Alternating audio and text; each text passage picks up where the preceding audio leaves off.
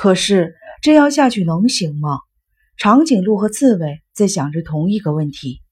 十二月十五日，星期六，尤西又回家了。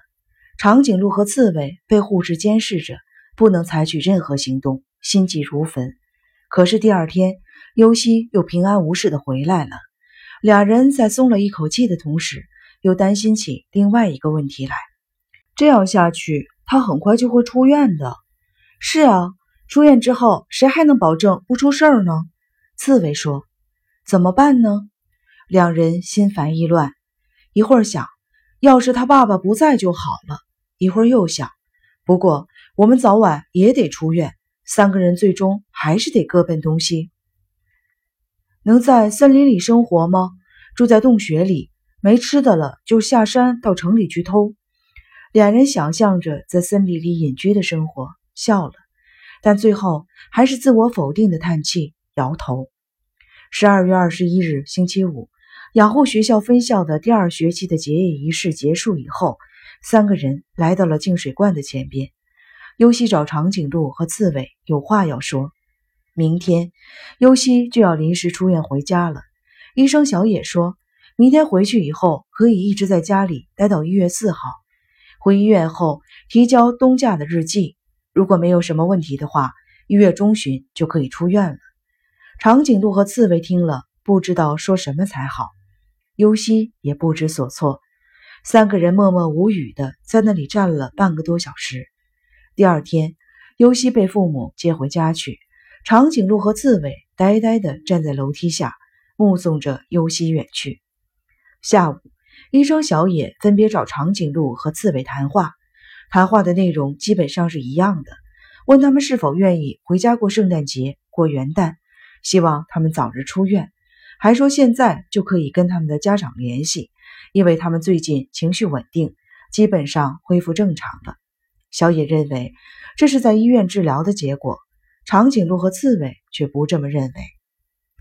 那个暴风雨之夜，在鸣神山的森林里，三个人互相说了长期积郁在心里的愤怒和仇恨，感到了轻松许多，同时没有任何伪装的赤裸裸的自己。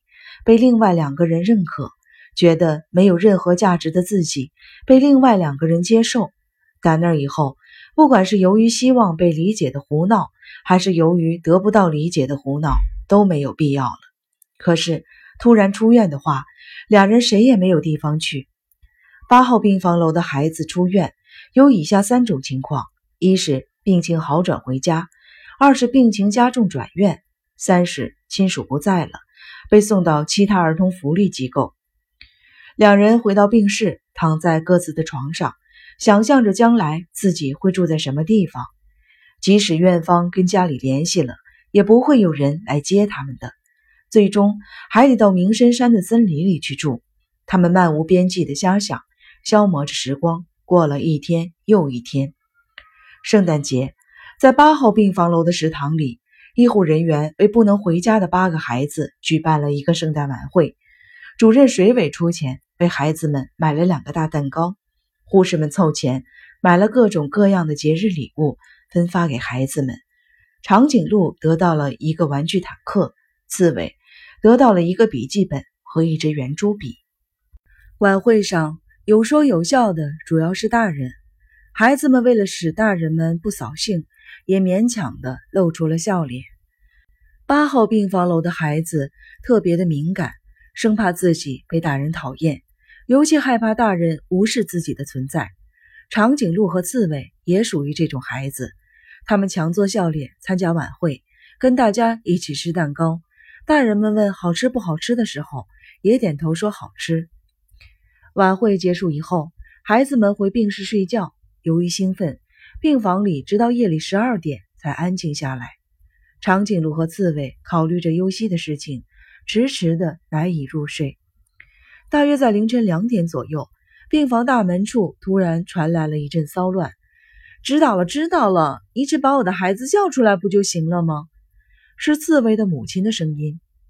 刺猬翻身下床，跑到了一楼，只见穿着豹皮花纹大衣的麻里子正在往大门里挤。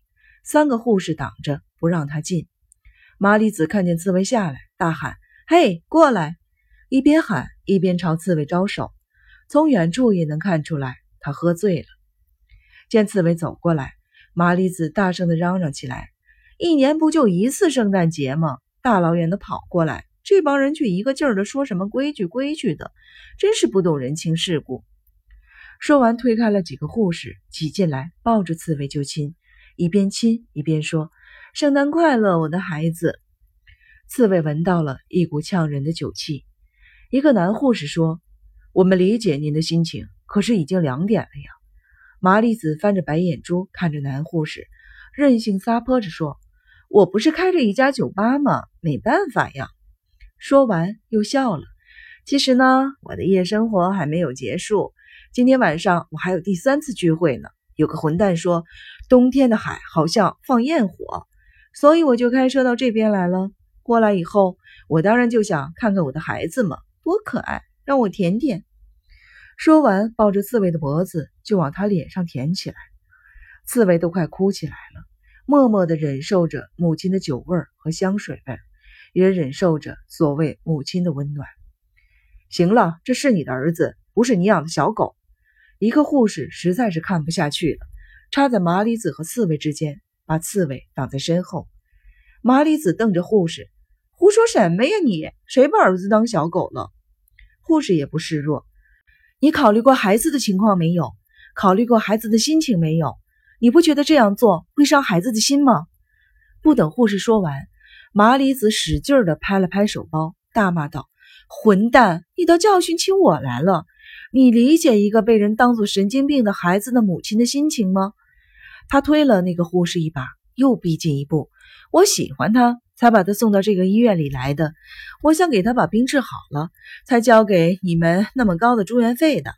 要是把他当小狗，早把他扔了，要不早就把他掐死了。说着，就用手指掐住了刺猬的脖子。